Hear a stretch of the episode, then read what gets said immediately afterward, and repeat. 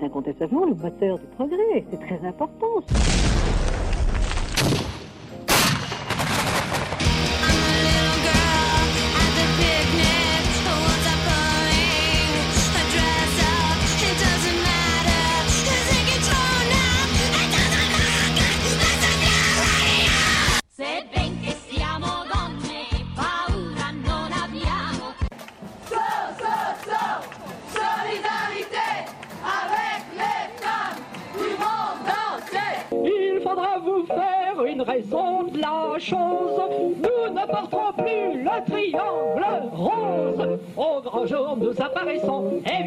Révolution. Au grand jour, nous apparaissons, et vive la révolution. Et ce n'est pas un psychiatre de dire si on est un homme ou une femme ou entre les deux. Assez, c'est assez, la paix sociale est terminée. Langue de fronde. Langue de fronde. Langue de fronde une émission féministe, meuf, green, trans. Langue de fronde Langue. Langue de fronde.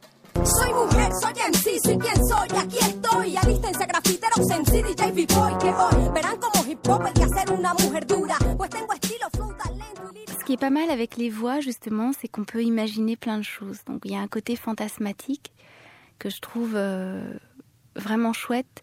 Et, euh, et je sais pas si c'est bien de finalement de mettre un visage sur une voix.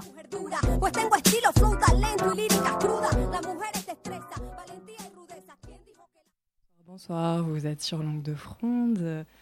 On vous accueille ce soir pour parler de la voix, de nos voix. Et on est très nombreuses autour de la table. Alors on va faire une longue présentation. Bonsoir. Qui veut commencer par se présenter, dire son prénom? C'est le, c'est le rituel de, le de l'émission. On a Gab. Salut. J'ai toute une bande derrière. Bonsoir. Salut, c'est Aude. Salut, c'est Anaïk. Myriam, bonjour. Salut, c'est Olga. Salut, c'est Sarah. C'est Soulma. C'est Chloé. Salut, c'est Fabia.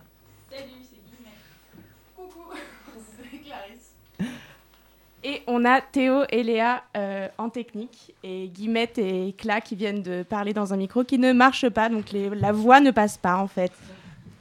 Voilà, donc on a, on a décidé de, consacrer une émission à la voix qui est à la fois un lieu de, de, fantasme, d'imaginaire, mais aussi et surtout euh, dans une perspective de féministe, euh, un lieu de stigmatisation et discrimination autour desquels finalement on se cristallise euh, un nombre de stéréotypes de genre, de race, de classe, d'âge. Et du coup, on abordera ce soir euh, la voix comme à la fois objet d'aliénation, mais aussi surtout comme une possibilité d'émancipation. c'est pour ça qu'on est là ce soir et que voilà, on va trouver notre voix ou nos voix. On n'est pas obligé d'en avoir qu'une.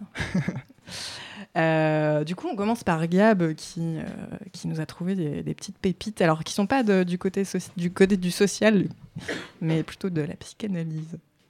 Oui, parce que euh, la question de la voix, c'est aussi la question du rapport un petit peu intime qu'on entretient avec sa propre voix. du coup, ça m'a intéressée. J'ai un petit peu cherché. J'ai trouvé une, une, une, femme qui est à la fois psy et anthropologue, qui s'appelle Claire Gilly, qui est musicologue aussi et qui a euh, mené euh, des recherches sur la voix euh, en psychanalyse. Et du coup, j'avais envie quand même d'en dire un petit quelque chose avant qu'on se risque sur toutes ces questions plutôt politiques et collectives qui concernent la voix. du coup, j'ai écouté une, intervention d'elle qui s'appelle tout simplement Voix et psychanalyse. Euh, alors sur laquelle j'ai quand même quelques réticences parce que c'est pas non plus une grande féministe, on va dire, pour faire un euphémisme.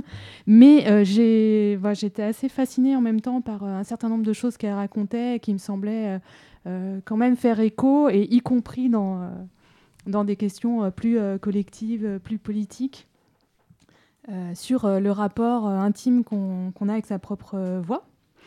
Euh, d'abord, elle expliquait euh, pourquoi la psychanalyse s'est intéressée à la voix en disant qu'elle s'est intéressée euh, parce qu'il y a des gens qui souffrent de leur voix. Donc la voix, ça peut être le lieu d'un symptôme. Et du coup, elle, elle parlait d'un cœur aphone de la voix. Et par là, elle voulait dire qu'au cœur de la voix, il y a toujours le risque de sa perte. Alors elle parlait par exemple de ce qu'on appelle l'aphonie psychogène, c'est-à-dire l'aphonie ça veut dire quand on perd sa voix, et psychogène bah, c'est a une, causalité psychique. Elle en donnait des exemples dont certains assez beaux. Elle racontait par exemple que un jour il y a eu la mort euh, du chef des chœurs euh, de euh, l'Opéra de Paris et qu'il y a eu un certain nombre de femmes qui, qui, chantaient dans ces chœurs qui ont provisoirement, transitoirement perdu la voix, étaient incapables de chanter pendant un certain temps, comme si quelque part leur deuil passait par la voix. Donc elle, en donnait un certain nombre d'exemples, mais bon, je trouve que celui-là est suffisamment parlant. Euh, après, elle, parlait aussi euh, de la voix euh, tout au long de la vie, en disant une chose qui est en même temps une banalité, mais à laquelle on prête pas forcément attention, à savoir que notre voix tout au long de la vie, c'est une voix qui change en permanence. On peut pas dire que la voix c'est de l'inné ou que la voix c'est de l'acquis, parce que il y a un certain nombre de phénomènes, y compris biologiques, qui la marquent, et puis en même temps, elle est complètement euh, elle est complètement modelée à la fois par notre subjectivité, euh, notre culture, euh, des questions politiques, anthropologiques, sociales, etc. Et elle, expliquait que la voix tout au long de la vie, c'est un, enfin que tout au long de la vie, au sein de la voix, il y a un certain nombre de pertes et de mutations. Euh, donc on parle de la mue, alors on pense tout de suite à la mue euh, du garçon à l'adolescence, mais elle, elle explique que des mues, il y en a tout au long de la vie, et que la première, c'est peut-être celle du petit enfant euh, qui, à quelques mois, pourrait, d'après ses habiletés à, à, construire des phonèmes, parler toutes les langues, et qui, quand il rentre dans le langage, perd cette capacité à faire tous les sons pour ne retenir que ceux de sa langue maternelle. Donc ça, c'est une première, euh, pour elle, c'est une première mue. Et ensuite, elle explique euh, toutes sortes de mues.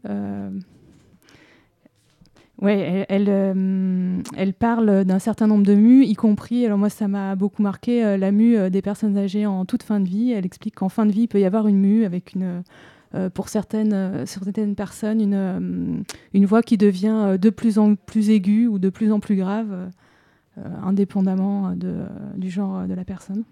C'est ça que je trouvais que c'était assez intéressant. Et puis euh, le dernier phénomène sur lequel elle met l'accent, c'est que euh, le rapport qu'on euh, que on entretient à sa propre image, c'est un rapport, en tout cas pour le petit enfant, un rapport de jubilation. Quand la première fois que le petit enfant se voit dans le miroir, il jubile. Et la première fois qu'on entend sa voix, c'est pas du tout ça, parce que notre voix généralement, elle nous fait un effet un peu angoissant, un peu répulsif. Et je trouvais que c'était pas mal de parler de ça pour introduire une émission de radio parce que quand même c'est une expérience que quand on fait de la radio, on fait tous, toutes, euh, d'entendre pour la première fois véritablement sa propre voix et c'est vraiment une expérience euh, d'étrangeté. Alors du coup là, on voilà petite euh, petite introduction de sa voix autour de la, psychanalyse et, nous on s'intéresse aussi aux questions sociales. Du coup, travail des voix, travailler sa voix. Et aussi la question de l'aliénation, en fait, en travaillant avec sa voix. Et, euh, du coup, on, pensait en faisant euh, voilà, un, tour d'idée de qu'est-ce que nous évoquait que la voix, le travail, et notamment l'idée du, d'être télémarqué, de, de, faire du télémarketing, euh, de, faire du téléphone rose, euh, même si c'est un peu daté, mais voilà. Toutes ces, toutes ces images autour du travail, du travail de cœur aussi, euh, d'écouter. donc on, va parler de ça avec, avec Chloé, qui a été téléopératrice, tu Exactement. Euh, et, avant, ça, j'ai déniché un texte euh, qui parle notamment d'une femme qu'on appelait qui était demoiselle du téléphone, donc au début du XXe siècle, du, 20e siècle, où elle explique comment euh, finalement elle est complètement aliénée en fait à faire euh, bah, euh, transmettre euh, un appel et un autre. Et je vous lis un, petit, un petit extrait de, de ce qu'elle dit. donc on est dans les années 20-30. Je deviens un robot, un appareil ménager précisément placé devant un autre robot. Nous répondons à toute allure aux injonctions lumineuses du tableau. Nous passons le bras l'une par-dessus la tête de l'autre, nous nous levons, nous nous rasseyons, brandissant des fiches. Mes gestes mal assurés, de débutante, sont gênés par le harnachement dont je n'ai pas l'habitude, le casque, la prise qui me relie au standard, par une mâchoire, l'espèce d'instrument que j'ai devant la bouche pour lancer mais j'écoute. Il tient à la fois de l'entonnoir, de l'embouchoir pour instrument, euh, du cornet acoustique. Cet attirail est pesant dans mon dos. Un contrepoids maintenu par des sangles m'aide à remonter et redescendre le cornet suivant mes manœuvres. Donc en fait, elle explique le, travail de, déshumanisation euh, entre euh, voilà, son, travail qui est de, finalement de réceptionner un appel et de le communiquer à, un autre interlocuteur. Et on, voilà, déshumanisation. En même temps, ces, ces, femmes aussi qui subissent des cadences infernales, et notamment, elles devaient, elles devaient euh, transmettre des appels en six, six communications en une minute. Moi, je j'imagine que c'est assez dur. Du coup, eh ben, on va faire un pont avec Chloé qui a, qui a déjà eu cette expérience. Bah, du coup, pas, une expérience un peu plus actuelle de, de travail euh, en centre d'appel. Et c'est vrai que euh, le témoignage là qu'on vient d'écouter, il fait quand même pas mal écho à, aux conditions de travail dans les centres d'appel et notamment à l'aliénation du travail par la voix où, euh, où pendant des heures, euh, des heures, tu répètes tout le temps les mêmes phrases qui s'affichent sur un écran et tu n'as aucune forme d'humaniser, d'humaniser ton discours et ta voix. Et sinon, si tu, tu essayes d'humaniser un peu la chose, tu peux aussi rapidement te faire euh, rattraper par euh, les personnes au-dessus de toi qui t'écoutent sans que tu le saches. Donc euh, voilà, un gros... Un, un, moment quand même assez aliénant dans, dans, le fait de répéter tout le temps la même chose mais également euh, au niveau de l'espace, enfin des espaces, euh, un peu comme elle le décrit aussi, hein, des espaces où tout est emberlificoté avec euh, ton téléphone, ton ordinateur et tu es dans ta petite cabine et en fait on est plein dans plein de petites cabines et qui est, moi en tout cas dans mon expérience, quasiment, enfin qui était exclusivement féminine. On n'était que des meufs dans ce centre, des meufs enfin précaires souvent des, femmes qui, étaient, euh, qui avaient un, autre travail et qui cumulaient parce que c'est sur des horaires euh, différents, c'est sur des, des, tranches horaires qui sont euh, sur les temps du midi et, de soirée, du coup, ce qui permet de cumuler avec un autre travail. Donc voilà, de, pas mal de précarité et d'aliénation autour de ce travail avec sa voix. Ok. Euh, et du coup, euh, aussi dans la, question du travail et euh, de, ces stéréotypes de genre comme un travail féminin, un travail au téléphone, un travail avec sa voix, il y a le travail d'écoute. Gab, tu as, quelque chose à en dire? Oui, moi je fais du travail d'écoute. Alors je sais pas si c'est un métier féminin et stéréotypé, peut-être pas, en tout cas pas vraiment un sida info service, parce que c'est quand même assez mixte, voire plus plutôt masculin.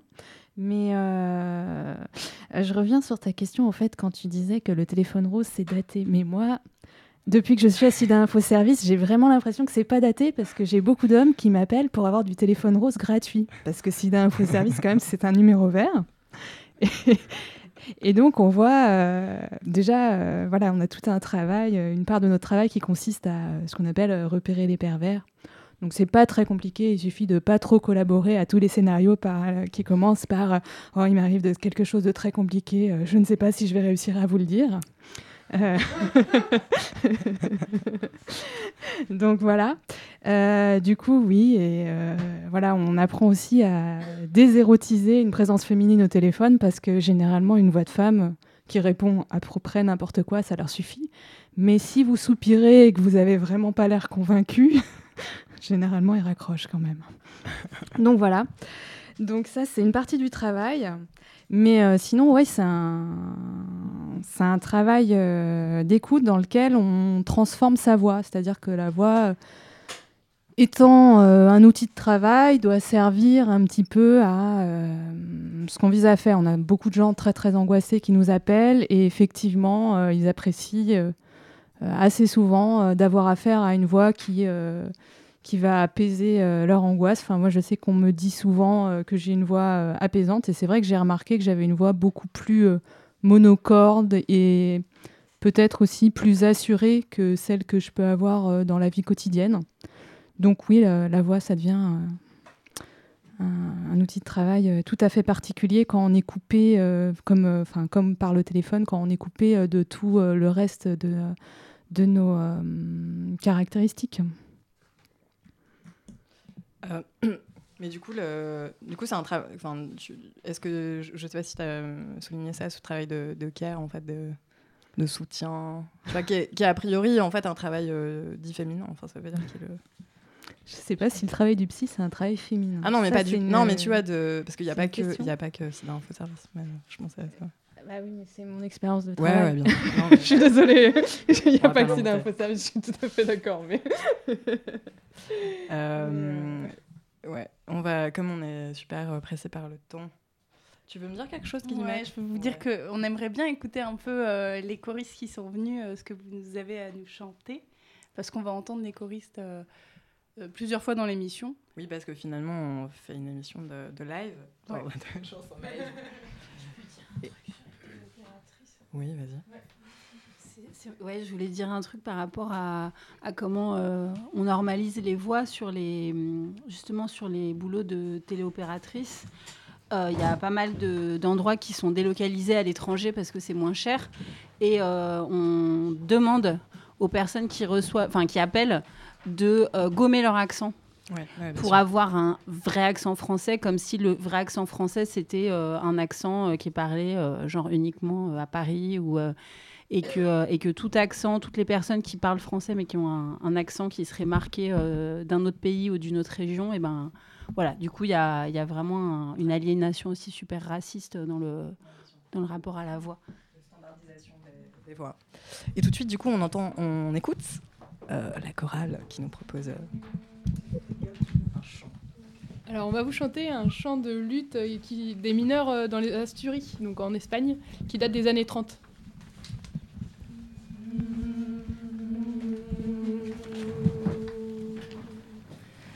En el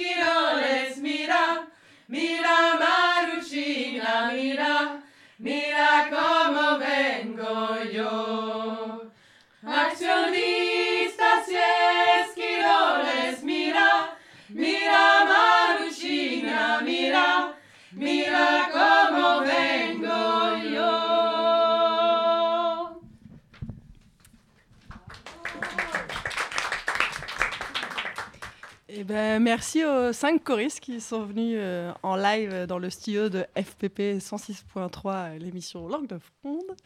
Et c'est une émission donc sur la voix. Et on reviendra avec vous après euh, sur euh, bah, qu'est-ce que c'est justement que être dans une chorale, ce travail de la voix, et qu'est-ce que ça vous apporte et tout ça. Et puis, on, pour, euh, dans la suite de notre émission, on se disait que c'est peut-être le moment de passer euh, quelque chose d'assez drôle, qui est une fiction sonore qu'on vous laisse découvrir. Mais en même temps, tout à fait sérieux. C'est un sujet. C'est très sérieux. C'est très sérieux. Non, mais on est toujours très sérieux Ouais, à de Et c'est une euh, création sonore de. de Élise Éli- Carole. Élise Carole et Victoria. On l'écoute tout de suite.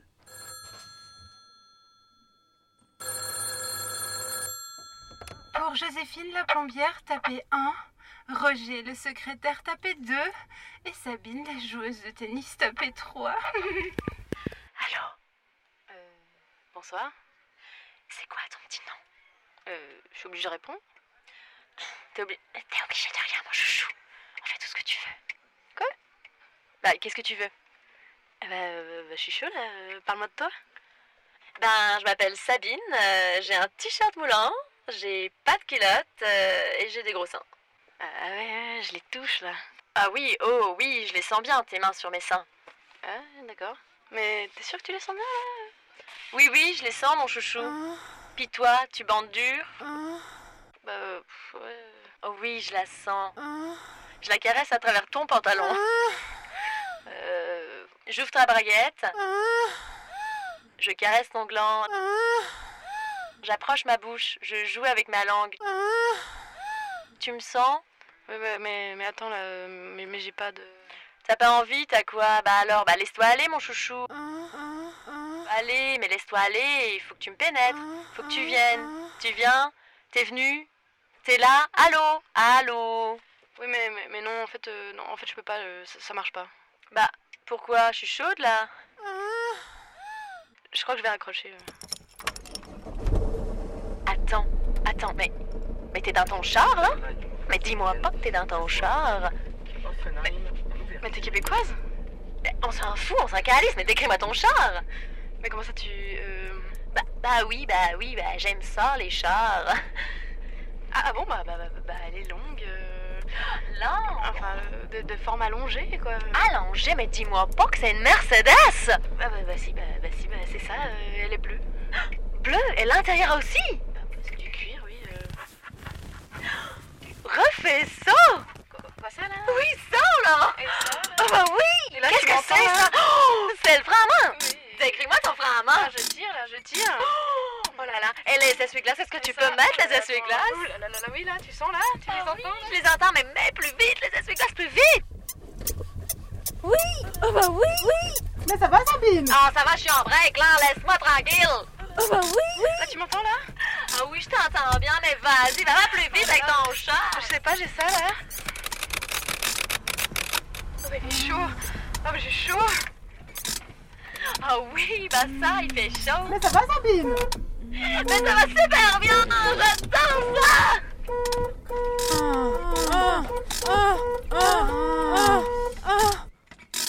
Vous êtes sur Langue de Fronde. Eh bien, euh, c'était un- une création sonore de, trois meufs euh, formidables qui justement synthétise bien euh, la question du travail des voix, en même temps de l'aliénation, en même temps de la possibilité de subversion. Et voilà, c'était. on la remercie beaucoup pour leur contribution à cette émission. Je passe le micro à Elga. Bon courage pour la transition. Et maintenant, donc, on, on accueille euh, Fabia en studio, donc, qui est une de nos plus fidèles auditrices. Donc, je me demande qui nous écoute en ce moment, mais ça, c'est une autre question. Tu n'es pas là, il n'y a personne pour nous écouter. qui va nous parler un peu des, des, projections, des injonctions, des visions normées autour des voix et aussi, euh, si tu veux bien, un peu de, de ton chemin euh, par rapport à ces questions des voix. Bonjour Fabia. Ben ouais, bonjour. Euh, bah déjà, merci ouais, de m'avoir invité parce que c'est vrai que je vous écoute depuis le début et puis là, ça me fait plaisir d'être euh, là avec vous. Et alors, peut-être pour commencer, je me suis dit, euh, quand tu m'as proposé euh, de venir parler là sur la voix, je me suis dit, bon, tiens, je vais venir parler euh, de voix de, de meuf trans, du coup, parce que je suis trans. Et euh, du coup, ça serait encore une manière de visibiliser les vécus trans à travers la transition, ce que les personnes euh, cisgenres euh, généralement aiment bien, ça fascine un peu. Et du coup, euh, en même temps, je me suis dit que, voilà, comme on avait peu d'espace de visibilité et qu'il y avait peu d'endroits où les personnes pouvaient voir euh, la réalité de nos vécus, bah, que c'était quand même euh, quelque chose de super intéressant. Alors, euh, c'est l'occasion aussi de dire que bah, je ne représente pas euh, le point de vue, la vie de toutes euh, les personnes transféminines de, de la Terre, donc ça, ça n'est que le mien. Voilà. Alors, donc sur la voix, euh, c'est quand même un truc euh, assez important en fait pour être lu. On dit passer, mais j'aime pas trop ce mot-là, donc du coup j'utilise le mot être lu euh, correctement dans l'espace social. Et qu'il y a une vision bah, très stéréotypée de la transition, assez binaire, où il faut toujours aller d'un côté de l'autre, donc il faut se rendre super féminine. Il y en a, voilà, faut prendre des hormones peut-être, il y en a qui n'en prennent pas, faire des opérations et donc avoir une, une apparence et une voix euh, très féminine. Et je voulais rappeler aussi que, avant tout, qu'il y a des personnes qui choisissent pas en fait de faire tout ça et que ça les rend pas moins meufs euh, que que ça et que euh, il y a donc euh, à propos de la voix certaines meufs qui euh, refusent au fait, enfin refusent en tout cas, n'entrent pas dans euh, le fait d'avoir une voix euh, qui serait féminine parce que euh, et je en reparlerai après pour euh, un truc sur un truc plus personnel mais que c'est un gros travail en fait. Et que chez en tout cas chez les meufs trans euh, c'est un travail qu'on fait généralement on peut aller chez l'orthophoniste euh, très régulièrement. On regarde des vidéos sur internet de personnes qui nous expliquent un peu comment faire. On observe énormément en fait euh, les meufs cis pour voir voilà comment elles font.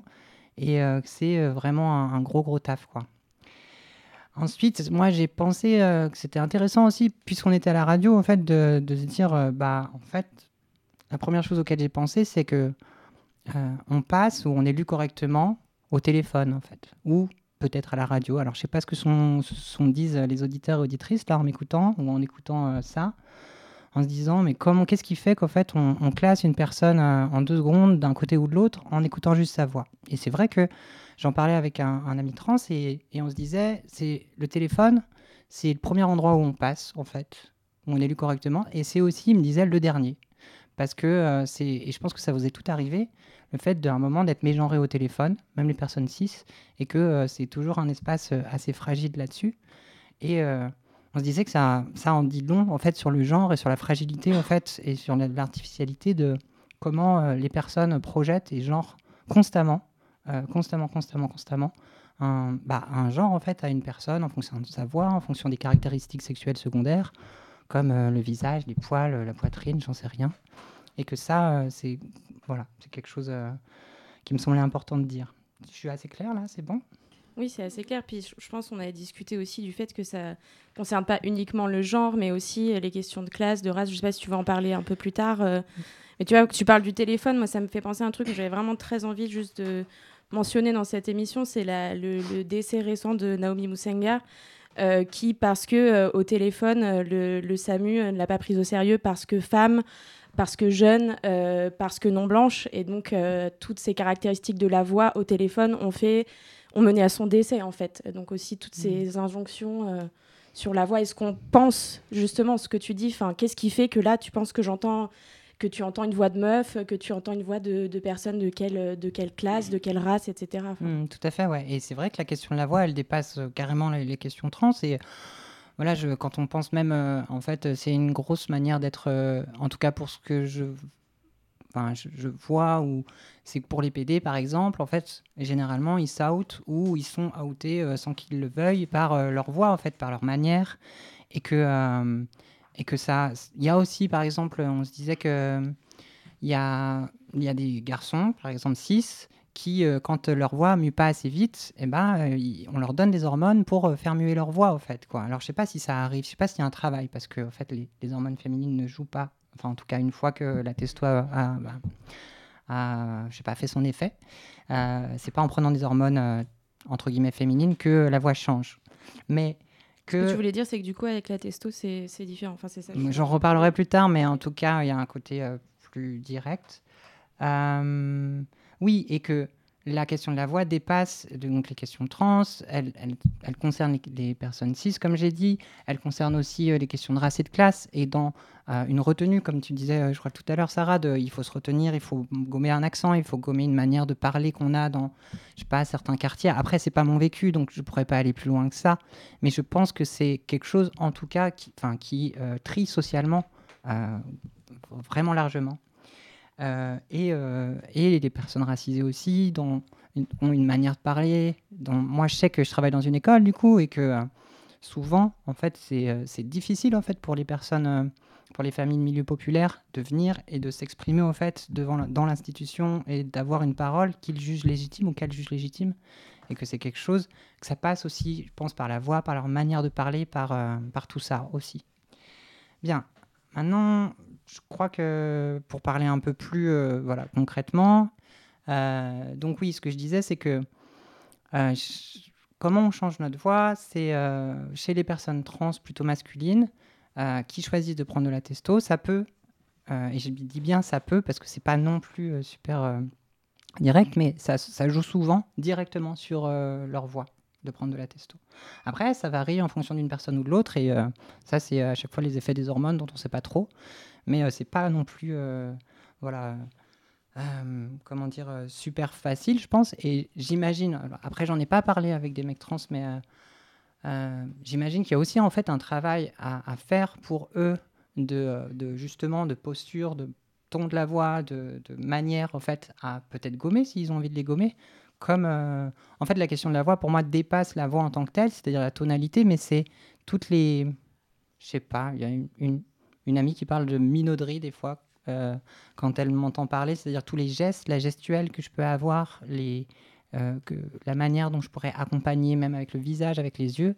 Moi, je le vois en fait comme étant lié à, ça. Euh, donc pour les meufs trans, comme j'ai dit, quand on prend des hormones, eh ben, ça change pas notre voix, du coup il faut travailler, et c'est un travail de dingue. Et c'est un travail qui est, toujours à, oui, à, à maintenir. Et euh, par exemple, le matin, je me lève, je, je fais des, espèces d'exercices, je fais des trucs là avant de venir à la radio. euh, je me suis surprise à refaire ces exercices. Là, j'étais super stressée avant de parler parce que j'étais là, oh là là, il fait chaud, je sais pas comment ça va sonner. Des trucs comme ça où c'est toujours précaire et, euh, et à, à, regagner, entre guillemets.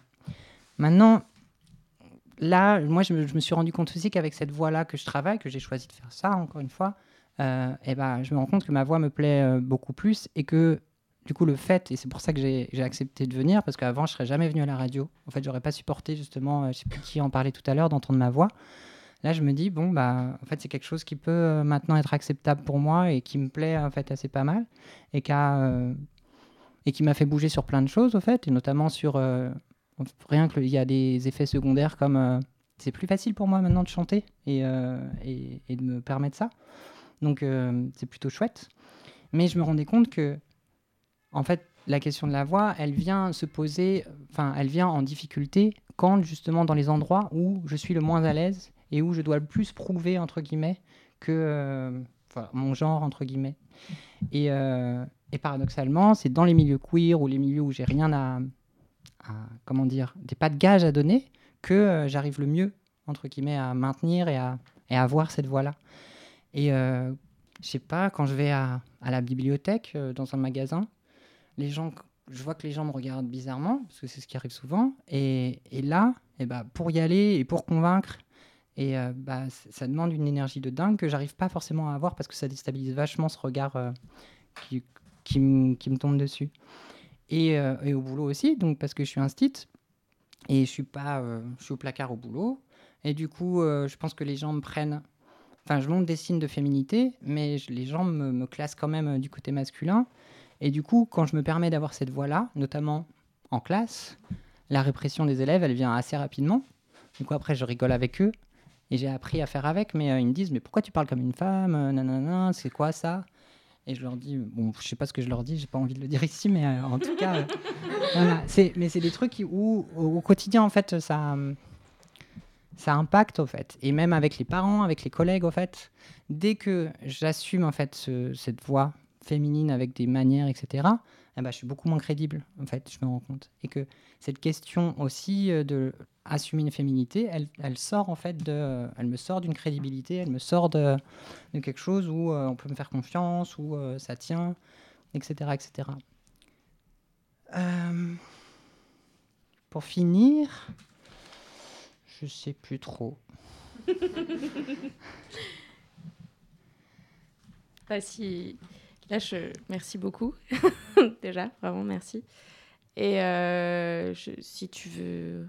tu veux rajouter quelque chose ou tu ou pour la voix pour aujourd'hui euh, Mais je crois que, ouais, peut-être pour finir, je me disais, euh, là j'avais perdu mon fil, mais euh, il y a, en fait, je crois que c'est bien que les personnes ici se représentent la transition, pas comme, en fait, on ne sait pas, en fait. Je crois qu'où on va et que j'en profite de parler de la voix pour parler de ça, en fait, enfin, de, ce prétexte-là, mais de, c'est, faut s'imaginer un espèce de puzzle dont on n'a pas le modèle ou un espèce de, trajet dont on ne sait pas où on va aller. Et que pour la voix, c'est exactement là ce que j'ai raconté, c'est exactement ce qui arrive. C'est-à-dire que je savais pas du tout ce, ce qui m'allait m'arriver, que il s'est trouvé que là, en deux mois, j'ai pu un peu euh, poser quelque chose de plus convaincant et que ça tient, enfin ça a l'air de tenir, mais que en fait on est toujours confronté à quelque chose, euh, à un inconnu qui se renouvelle euh, sans cesse. Et, euh, et du coup, peut-être que plus tard, je vais peut-être plus assumer de reprendre quelque chose de moins féminin. J'en sais rien en fait. Et l'important, c'est d'essayer au fait d'être d'une certaine manière tel qu'on a, je sais pas, comme ça nous fait plaisir, tel qu'on a envie d'être, et, et du coup de sortir des injonctions sociales aussi, tout en euh, voilà. Mais c'est euh, c'est super important, je crois. Ouais, ça me paraît assez important de, de clarifier ça. Merci beaucoup.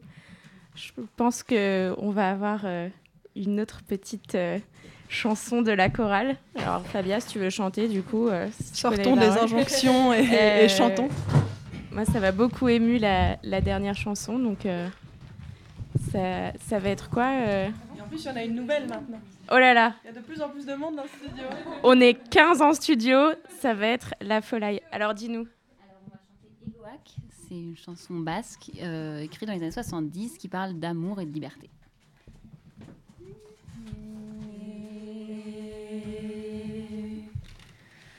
Egoak ebak ibanizio,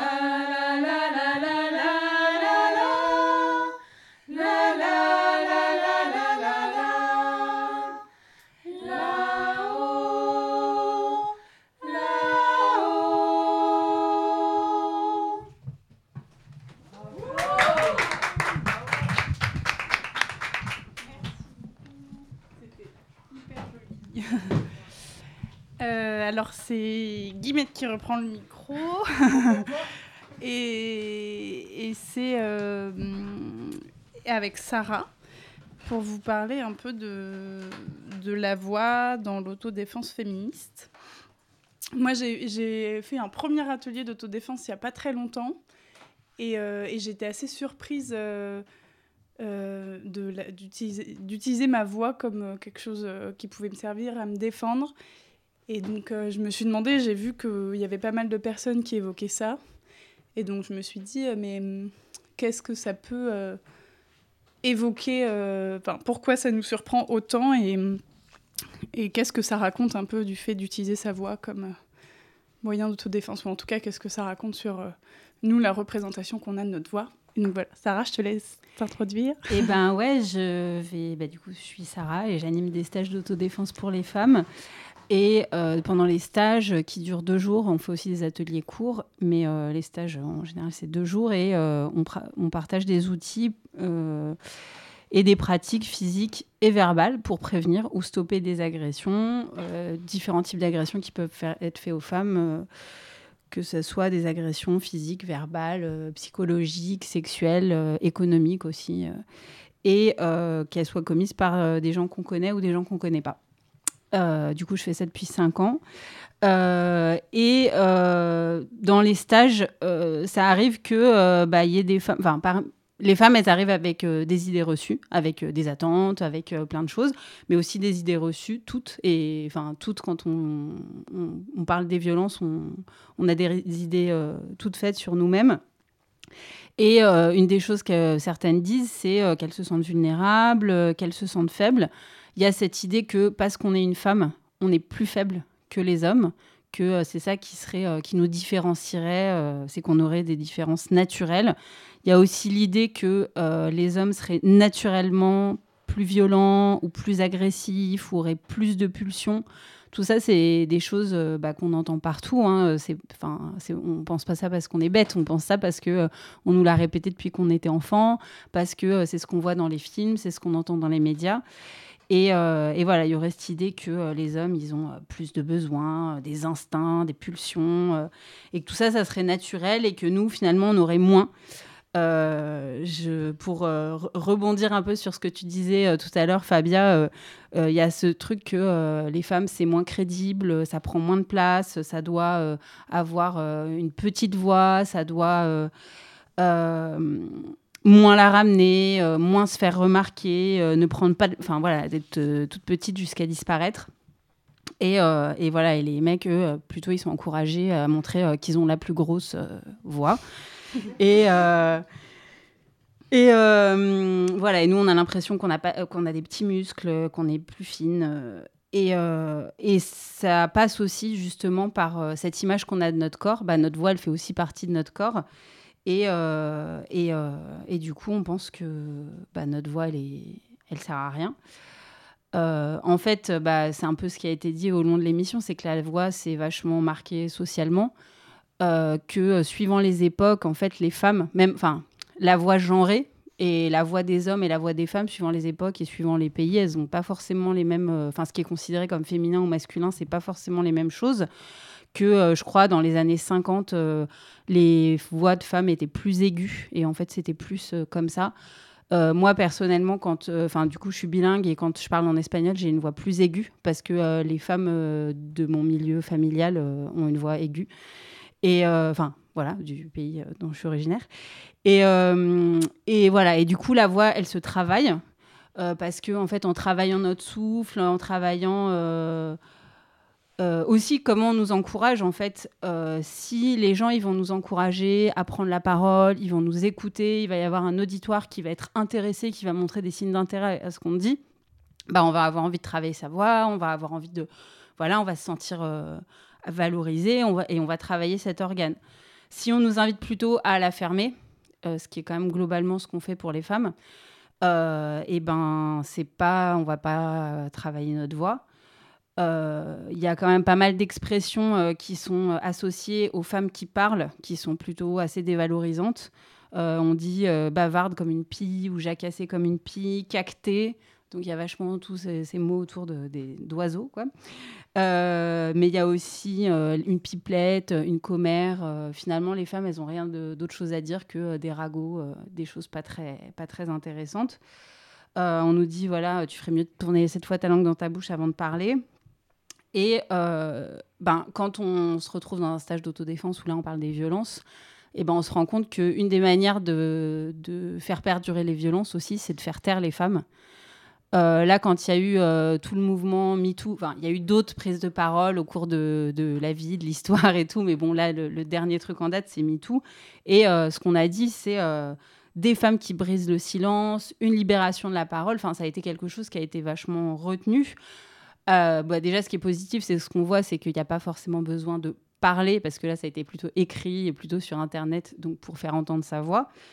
Euh, et, euh, et, en tout cas, euh, voilà, que la voix, ça fait partie d'ouvrir, enfin voilà, ouvrir la voix aussi. Il y a le film d'Amandine Gay. Enfin, voilà, c'est une manière de reprendre le pouvoir déjà de,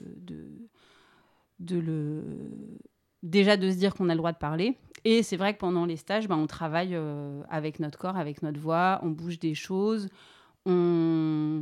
on, bouge des parties de notre corps euh, qu'on n'a pas l'habitude de bouger. Et euh, alors, ça peut être les bras, ça peut être les jambes parce qu'on fait de l'autodéfense physique et donc on donne des coups. Mais euh, il y a aussi des choses qu'on bouge qu'on n'a pas trop l'habitude de bouger. C'est notre diaphragme, c'est-à-dire le muscle qui est genre en dessous de la cage thoracique. Et bah, de le bouger, de respirer, de respirer profondément, ça fait bouger le diaphragme. Ça, ça permet aussi de se détendre c'est quelque chose qui est, euh, qui est physiquement, ça aide à se détendre. Genre quand on baille, en fait, on bouge le diaphragme, mais c'est un truc quand on est fatigué.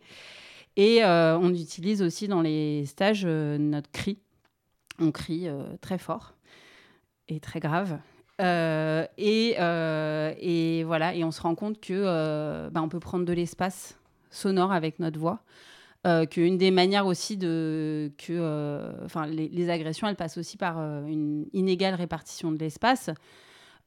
Pour donner l'exemple tout bête hein, les hommes dans le métro ils aiment bien écarter les jambes à 400% pour vraiment montrer qu'ils sont là ils prennent de la place et voilà et de prendre de la place avec avec notre voix bah, c'est aussi une manière de de, bah, de reprendre le pouvoir de reprendre l'espace de briser le silence, euh, d'utiliser notre voix aussi pour euh, riposter verbalement, dire des choses, dire ce qu'on a à dire. Du coup, voilà, et je pourrais parler pendant trois heures euh, ou plus.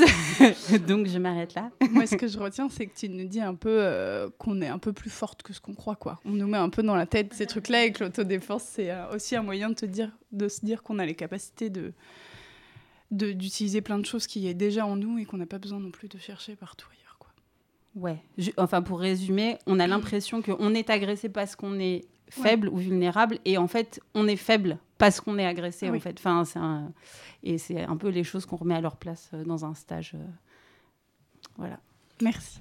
Tu peux nous dire euh, comment s'appelle l'asso ou L'asso, oui. y en a euh, qui écoutent et qui oui. ont envie de faire des stages Oui, l'asso, elle s'appelle ARCAF, Autodéfense et ressources pour le choix et l'autonomie des femmes. Et euh, on fait plein de stages, et notamment on en fait euh, un à Saint-Denis qui est gratuit pour les Dionysiennes. Donc s'il y a des Dionysiennes qui écoutent, c'est gratos. on en fait, donc ça c'est en novembre. on en fait deux autres aussi gratuits, donc pour les habitantes de Champigny-sur-Marne en décembre. Et pour les habitants du 18e euh, arrondissement aussi en décembre, du coup, envoyez-nous un mail. C'est arcaf at. Merci. On passe euh, tout de suite du coup à la. Je voulais juste rajouter que ça me faisait penser à des ateliers de prévention des violences faites aux enfants où on, on enseigne aussi ce cri aux enfants. Donc c'est l'association Clafoutis qui fait ça, euh, dans lequel euh, je suis. Et donc euh, je fais euh, ce genre d'atelier et que s'il y a des personnes qui sont intéressées par ça et qui voudraient qu'on passe... Euh, voilà, toucher des enfants de. Enfin, parler à des enfants de. Excusez-moi. Oups. Toucher au sens d'esprit de, de, à esprit. Euh, donc ça serait plutôt des enfants de 6 à 10, 11 ans. Et arrête de rigoler.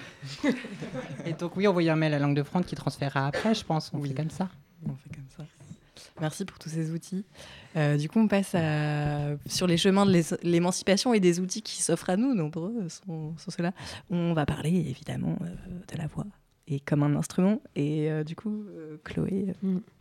Du coup, depuis le début de l'émission, là, on entend des choristes euh, qui, euh, qui chantent. Et euh, là, l'idée, c'était de pouvoir peut-être un peu vous entendre autrement sur un peu comment, quel est vous votre rapport à la voix en tant que pratique du chant Et du coup, voilà, si vous voulez vous présenter et parler un peu de votre rapport à la voix, c'est à vous. Eh ben, on est une chorale euh, voilà, d'une douzaine de filles. Je ne sais plus quel est notre nombre exact en ce moment, mais ça varie pas mal. Euh, on s'est monté il y a, je pense, 4 ans peut-être maintenant. Euh, on n'a toujours pas de nom. On est un peu des, des boulets. On n'arrive pas à trouver un nom. Euh, à chaque fois, ça crée des grandes discussions de plein d'heures. D'ailleurs, si vous avez des idées de noms euh, chouettes, voilà, on est preneuse. Euh, voilà, on a eu plein de différentes idées, mais on n'arrive pas à se mettre d'accord. Et du coup, bah, en fait, on a beaucoup de plaisir à chanter ensemble. On se retrouve, donc c'est aussi le plaisir de se retrouver. Et on essaye de. Donc, à- déjà, c'est très convivial, voilà, on discute. Et puis après, On boit des bières. Et après, euh, du coup, on fait des petits échauffements ensemble pour essayer vraiment de mettre nos voix ensemble, nos voix en commun et créer euh, tout ensemble un, un son, euh, voilà, un son euh, qu'on alimente toutes et qu'on qu'on crée ensemble. Et du coup, soit soit une seule euh, voix, soit à plusieurs voix. Là, comme vous avez entendu, des fois, donc les chants, il y a deux ou trois voix euh, qui se superposent. Et du coup, voilà, on essaye de, voilà, de mettre nos voix en commun. C'est vrai que c'est ce qui est un, peu beau en fait, euh, parce que si, si nos, séances de chorale, on se réunit environ deux fois par mois, on se retrouve, donc on a d'abord un temps de discussion, on, on se raconte nos, nos vies, enfin un peu de parler de tout et de rien. C'est vrai qu'après on se réunit et l'enjeu de cette chorale, on se rend compte, c'est que finalement toutes nos voix euh, plurielles n'en forment qu'une. Et c'est là où on voit, parfois il y a des séances où il y a une certaine magie, c'est que bah, ça sonne en une seule voix. Et c'est ce qui fait vraiment la, bah, la, la beauté beauté de, du- la beauté de la chose, en fait. C'est que par... Mais même dans nos concerts, on nous le dit, euh, ceux qu'on réussit, c'est que euh, on n'arrive pas à déceler euh, telle la voix de l'une ou de l'autre, en fait. On, a, on, est, on, réussit à avoir un certain unisson, qui finalement, en plus, où il y a plein de, tons. Et, euh, et c'est ce, qui est- c'est ce qui est très intéressant à rechercher. Ouais, moi je voulais rajouter que même physiquement, c'est une sensation assez impressionnante de chanter tout en chœur et d'arriver. Enfin, moi, après les séances de chorale, je me sens bien, je me sens. Tu vois, ça a un certain bien-être physique. Et euh, je, je voulais aussi rebondir sur le fait qu'on a fait des concerts en pleine rue cet été. Et que ça, c'était un moment assez chouette, aussi assez émancipateur. Moi, j'ai trouvé d'aller chanter dans la rue, de porter cette voix féminine et, et, euh, et collective, en fait. Parce que du coup, on n'est plus notre voix, on est tout ensemble. Et c'était assez euh, émancipateur, ouais. Et c'est vrai que Sarah, je crois tout à l'heure, tu disais de la question de reprendre la place, la place publique. Euh, bah, c'était exactement ce qui s'est passé un peu euh, cet été, parce que oser, déjà présenter quelque chose devant euh, des amis, enfin c'est pas évident, donc dans, dans l'espace public, déjà que d'être femme dans l'espace public, c'est pas, pas, ça tombe pas forcément sous le sens, c'est pas toujours évident, mais alors proposer quelque chose, se mettre un peu à nu finalement, comme ça, devant un public qu'on connaît pas.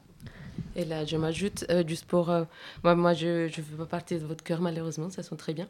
Euh, et, euh, mais je, je chante avec. je, je suis chanteuse moi-même, mais avec d'ensembles qui, qui gagnent la vie avec ça, donc professionnels. Et, euh, et moi, une de mes batailles, parce que je dirige aussi des chorales à côté, des chorales de musique classique où les gens veulent une chef de chœur, euh, ils veulent apprendre assise et ils veulent pas proposer des trucs. Et avec ces femmes-là, parce que je dirige deux chœurs de femmes, ce qui a été très difficile, c'était de- d'ajouter des compositrices. Et donc, il y a toute une histoire pour euh, faire écouter la voix des femmes à plein niveau. Donc, déjà, quand on commence à chercher des compositrices, c'est super galère parce que les compositrices, surtout avant le 19e siècle, ils ont fait pratiquement que répéter le travail des hommes. Ouh là là, je suis dure là. Mais, euh, mais, mais chercher des, des compositrices qui ont écrit pour des voix de femmes, c'est rare. Il y a par exemple Johannes Brahms qui a écrit beaucoup pour les femmes. Il y a Holst, Kodai, plein de mecs qui ont écrit pour des voix de femmes. Il y a très peu de femmes compositrices qui ont écrit pour des femmes, donc il y a déjà ça. Et l'autre chose, c'est qu'il y a énormément de trucs écrits pour des voix de, pour des chœurs d'hommes. Et tout le monde se, se glorifie, Oh, ah, s'extasie devant les, les chœurs d'hommes. Et il y a tellement plus de femmes qui chantent que d'hommes, mais on entend beaucoup plus les voix d'hommes, euh, voilà, à ce niveau-là. Trop bien, merci. D'autres euh, choristes veulent témoigner un peu de leur, euh, de leur rapport à la voix? Moi, je crois que ce que j'avais envie de dire de la voix en collectif telle qu'on la pratique depuis ces dernières années, c'est qu'il y a plusieurs choses. moi personnellement, ça m'a beaucoup, euh, ça m'a donné plein d'énergie. Enfin, je veux dire, je pense qu'il y a beaucoup de séances de chant où je repars avec euh, des chansons dans la tête, des airs, euh, un sourire, parce que parce que travailler cette voix ensemble, ça, moi, ça me met la patate et j'adore ça. Et autre chose, ça m'a appris à écouter et travailler la voix et ça permet aussi d'essayer de travailler son écoute parce que on parlait de quelle est la voix qu'on entend de soi-même, etc. Effectivement, c'est toujours assez difficile de percevoir et d'apprécier sa voix. Mais quand on essaye de se coordonner avec d'autres personnes, c'est encore un autre travail et, c'est un travail passionnant. Et on n'en finit pas d'apprendre. Trop chouette, merci beaucoup. Moi j'avais une question. Est-ce qu'on peut venir à la chorale en chantant faux? Alors oui, tout à fait. Euh, j'en suis la preuve vivante. Euh, non, non, mais en fait, au départ, euh, il y en avait quelques-unes d'entre nous qui savaient vraiment bien chanter. Et donc, il y avait vraiment, euh, qui avaient des voix calées, qui savaient aussi dans les chansons décomposer les différentes voix, etc. Et en même temps, on était plein, enfin, plein, on était beaucoup à être néophytes et en fait, à pas du tout savoir chanter au début. Donc, oui, c'est possible. je pense qu'il faut. j'ai déjà. Ben, on a, on a peut-être. Il y a plein ici qui, qui chantent et on était dans des chœurs où il y a une personne et malheureusement, j'ai l'impression que c'est la plupart du temps des mecs et, qui chante faux et qui s'entend pas. Et tu es là et tu dis non, c'est doum, dim, doum, doum, et il fait doum, doum, vin, vin. Et il n'y a pas. J'ai essayé euh, plein de fois et moi je ne sais pas comment faire parce que vous dites que vous ne savez pas, que vous chantez faux.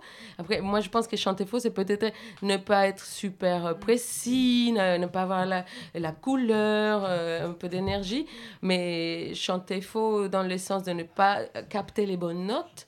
Moi je pense qu'aucune d'entre vous comme ça ou était comme ça euh, au début parce que c'est vraiment un truc hyper difficile à, à, à, apprendre, je pense. Bah, je pense qu'il y a eu quand même beaucoup d'évolution et que l'écoute s'est aussi vachement développée. Et je pense que pour certaines, ça n'a pas été facile et qu'au début, c'était pas facile de justement répéter le bon son et que c'est venu aussi en, en, en faisant.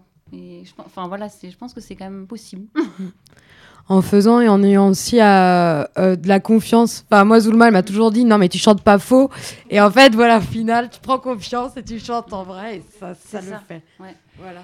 Et puis, si vous avez envie de conclure cette émission par un chant, euh, je pense que nous, on va laisser progressivement, en vous écoutant, le studio se libérer pour laisser l'émission d'après. Mais si ça vous va, de, de finir en chanson. Et puis, merci à tout le monde d'être venu porter ces témoignages autour de, de, la voix, des voix, des multiples voix. Et puis à bientôt. Merci beaucoup. Pour finir, on vous propose Je suis fille d'eux, une chanson euh, écrite par des Québécois. Et, et, quand vous verrez les gens arriver, il faudra arrêter pour tous. et on annoncera Écho de Palestine, l'émission qui suit.